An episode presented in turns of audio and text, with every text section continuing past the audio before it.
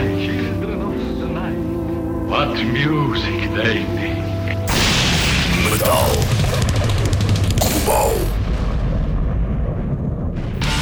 Sejam bem-vindos a mais um podcast do Metal Global. Hoje a conversa é com Richie Kotzen, ele é guitarrista e vocalista dos The Winery Dogs. A banda então de Richie Kotzen, Billy Sheehan e Mike Portnoy está de regresso em 2023 com um novo trabalho. A conversa é com Richie Kotzen para saber mais alguns detalhes sobre este novo trabalho intitulado Three. Sem mais demoras, a conversa com Richie Kotzen. Metal Global. Hello, Richie. Hi. Hey, this is George. How are you? I'm very well. How are you? Everything is good. Well, sorry about this uh, delay. there was a problem with the number. How is all with you? Everything's good. I'm gearing up to go out on tour. Looking forward to it. Very good. And uh, obviously, let's talk about uh, Three, the new The Winery Dogs record. Uh, when exactly did you guys start uh, writing for the for the album? Uh, you know, we got together on two separate occasions in the summer of 2021, and we worked together compiling the uh, music, and then I lived with those compilations for several months and wrote the words and the melodies and basically brought these arrangements to song form. And uh, we've just been waiting to release it, and now very uh, excited to have it coming out on February 3rd, 2023. Cool. And uh, you know, one of the things about the winery dogs, you know, when you when the three of you get together, you create magic, and uh, that's not something you can teach. Either you have it or you don't.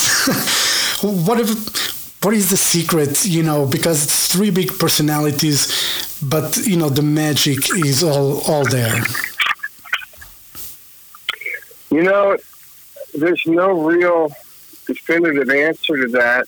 Uh, it's really just a product of how we interact.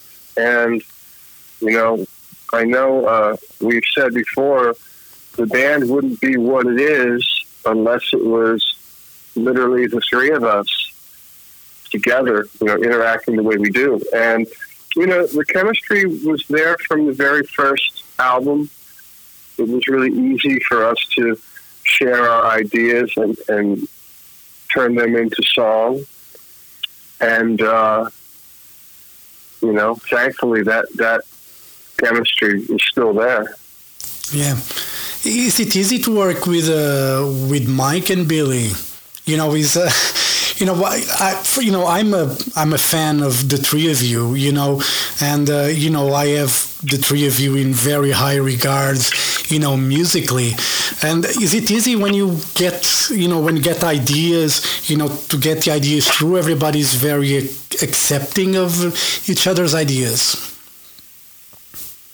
Yeah, you know, I mean, we have a lot of trust between us that's developed over the years in, in working together and touring together, and so it's been it's been smoother than ever. You know, the process. I mean, if, we, if I look at all three albums, there was never any real difficulty in in working together, but you know, on this album, I just think it was even even smoother sailing. I mean, we really just kind of connect connected on this, and um, it, you know, it's hard to kind of put you know how we work into words. I, I don't really know. It's just what we do. You know, we go in a room, we share our ideas, and and uh, you know, I take those ideas and and and spend some time with them and see what, where I can go lyrically and melodically and eventually, you know, we come to a point where we have a song. Yeah, and uh, you know, obviously, you talked about you know getting the bulk of the ideas and working them. What was the first song that you finished for uh, this record number three? The first song we that I remember uh, coming together would be Xanadu, and that was uh, initially an instrumental track and it was arranged verse chorus solo verse chorus you know traditional sort of rock and roll arrangement. And I still remember, you know, coming in my studio one night and listening to it, and I put the microphone up and I just kind of started improvising. And that's what led me to the chorus.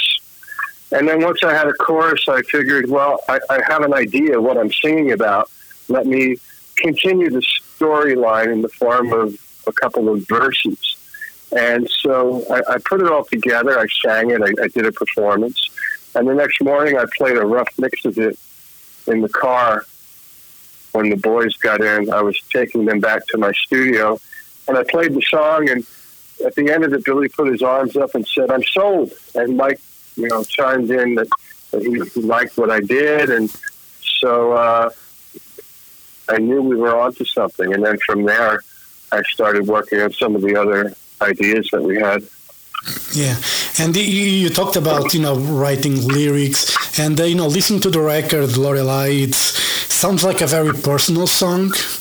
Um, can you tell me a bit more about it? Uh, you know, Lorelei actually, uh, it's not personal. It's a it's fantasy, um, and it's just uh, it's a song that I I remember uh, the music to that. There was an interesting there's an interesting uh, little kind of thing that happened in the studio with Mike and, and Billy and I. Billy came in with the ascending riff that da da da da da da da da da da da, and the song was a lot faster. And so we, we kind of we, we did a version of it and tracked it, and we're listening back. And I, I had the melody. I was already singing the melody. I didn't have the, the lyrics yet, but I was singing the melody and I remember on playback, Mike said, "Hey, you know what? We should really slow this down." And at first, I, I thought, "No, no, I don't want to do that. No way." Um, and so he said, "Just try it." He said, "Fulfill my music fantasy," which is something that he says a lot. and so I, I said, "Okay, let's try it." So we tracked it again, slower, and man, it, it really, it really came to life. I mean, you think that the faster version would be the one that came to life. But the slower version was quite cool, and we uh, decided that's how it would stay. And then I, I wrote the, the lyrics for that, um, and there you have it. you know normally what what inspired you to write the lyrics? You know obviously lorelei it's not then a personal song but normally do you take into account personal feelings when you write or you prefer to create stories you know to write lyrics? Yeah you know i mean obviously you know lorelei is a, is a german folklore actually. It's a it's a it's a it's an actual an actual story that you can uh, read about. Um, and so I was inspired by that for that song. But, you know, some of the songs, you know, are personal, some aren't. You know, the song Xanadu is more personal.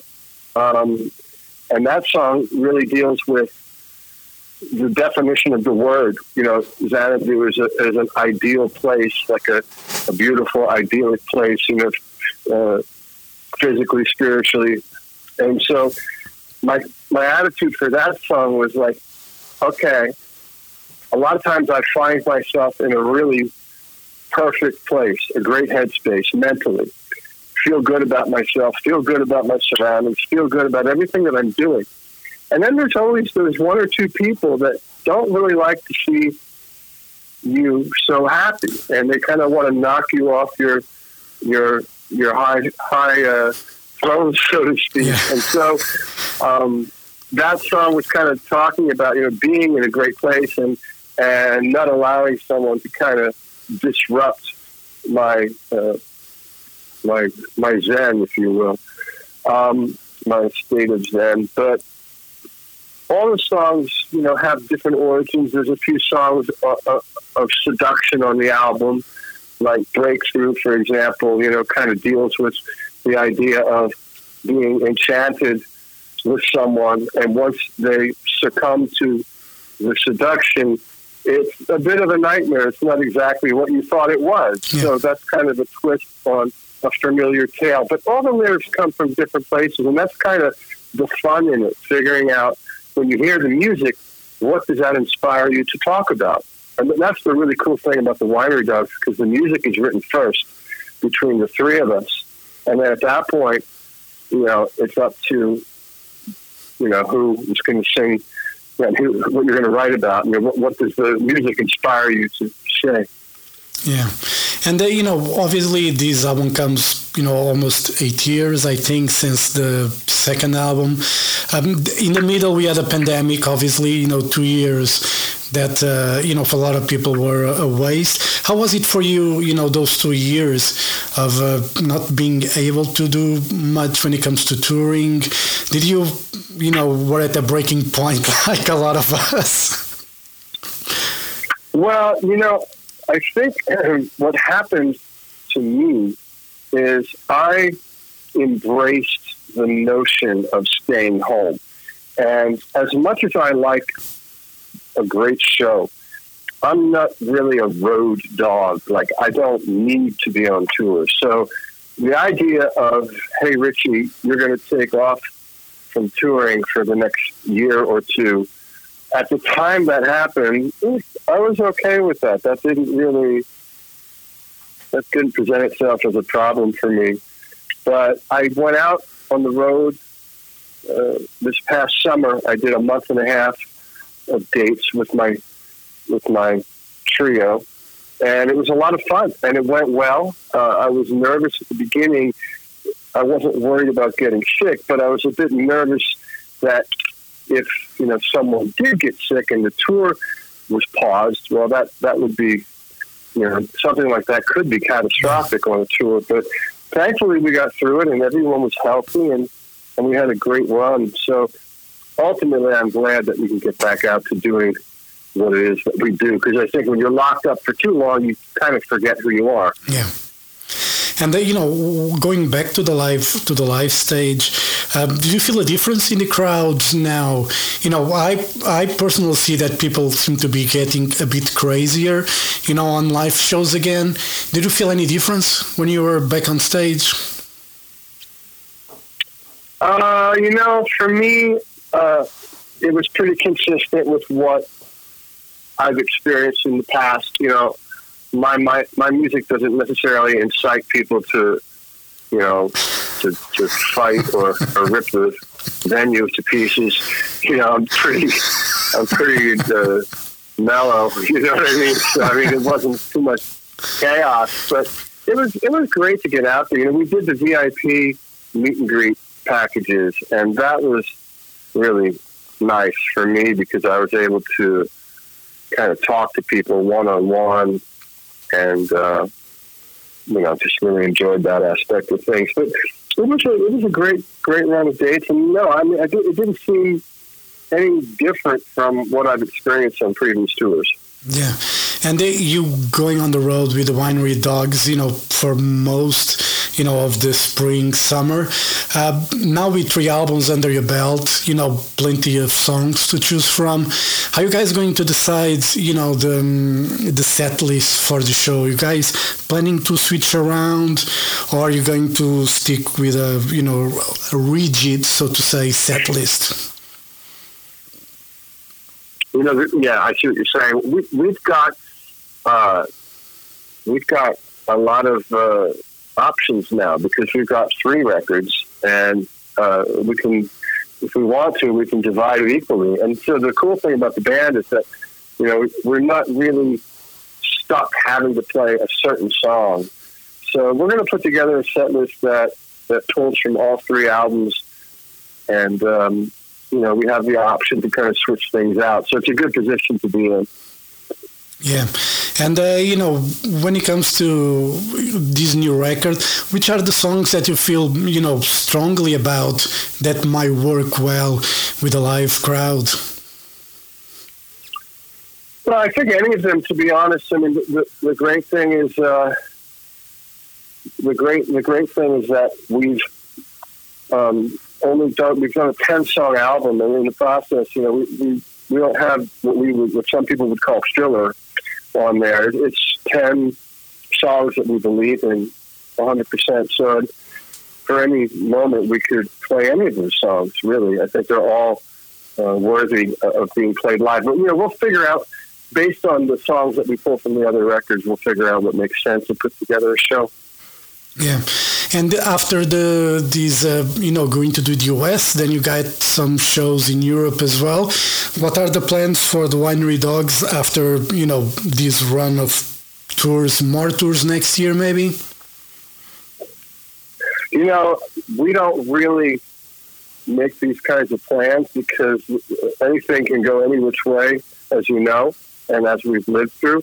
But uh, for the immediate future, it's really about getting out there and touring. So we're going to be going around the world. We've got dates in the United States. We're going to South America. We're going to Europe. I think there's going to be two trips to Europe. There's going to be a trip to Japan, hopefully, and Southeast Asia, possibly. So the idea is to make this year a year of live dates for the winery dogs. And then you know, after that finishes and we've played all the places we can play, typically we need a bit of a reset. And so that's pretty much what will happen.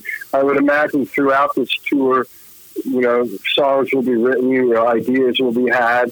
And, you know, if, if we end up in a position where there's some some new, fresh ideas, then we can talk about making a record. I mean, I look at this as a band that has the ability to keep going, you know, as long as the three of us still want to do it. And, and, and we're very excited about doing it. So it's a bright future for the band. Yeah, and you know, obviously, outside Winery Dogs, you had you know also work with Adrian Smith of Iron Maiden. Uh, is there any more plans to you know get together and uh, work with uh, Adrian? Yeah, you know, we've been uh, we've been talking about it. We've actually gotten together and, and hung out and uh, thrown some ideas back and forth. And so, at the point where uh, time permits, I'm sure we will look at a window to put out some something new. That was a really fun album for me, and uh, we did a few live shows that really uh, were a blast. So there's no reason uh, to not look at the prospects of doing a second album with Adrian. I think that would be a lot of fun. Yeah. And Richie, to wrap it up, you know, Ozzy announced today his retirement from uh, touring. Um, obviously, he's a big influence for everyone who enjoys the heavier side of music. What are your thoughts on um, Ozzy retiring?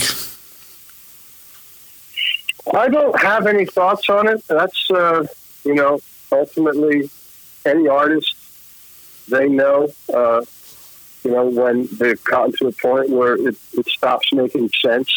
So there's no real uh, way that I could possibly have an opinion on it. I, I grew up uh, listening to Ozzy and, and loved the loved the Black Sabbath records and, and loved the solo records and and and I've always been a fan.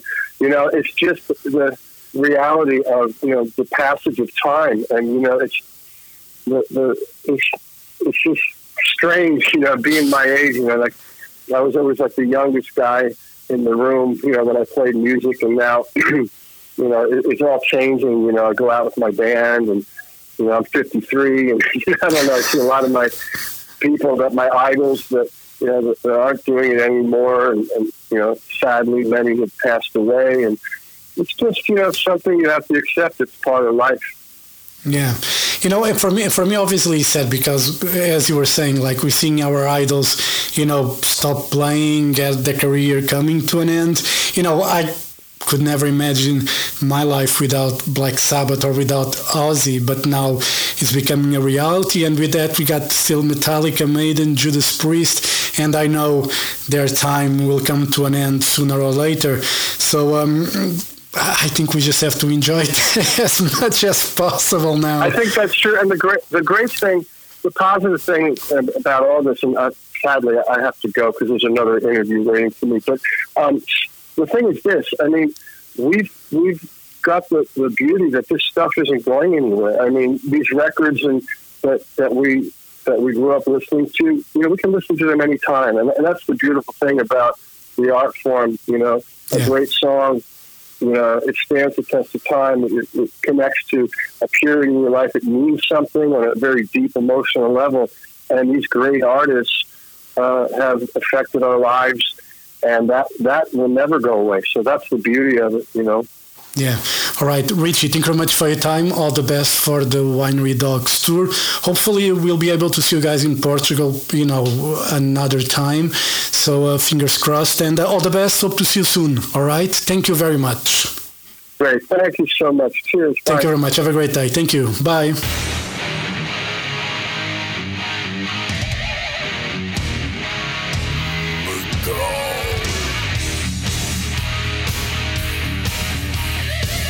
Portal Global. Metal Global foi a conversa com Richie Kotzen, guitarrista, vocalista dos The Winery Dogs, para falar sobre a novidade 3, o terceiro disco de estúdio para os The Winery Dogs, a banda que para além de Richie Kotzen, junta ainda o baixista Billy Sheehan e o baterista Mike Portnoy. Eles já passaram uma vez por Portugal, por isso esperemos, se calhar já não este ano, mas que em 2024 possam regressar a Portugal. E assim chegamos ao final deste podcast. Já sabem, se tiverem dúvidas ou sugestões, podem enviar e-mail para jorge.botas.rtp.pt. Podem passar pelo Facebook, fazer like na página do Metal Global. Podem me seguir no Twitter e Instagram em arroba Mountain King. E claro, podem seguir o Metal Global Podcast em Apple Podcasts e no Spotify. Eu volto no próximo podcast. Forte abraço. Children of the night. He will live through the centuries to come, as I have lived. Good night.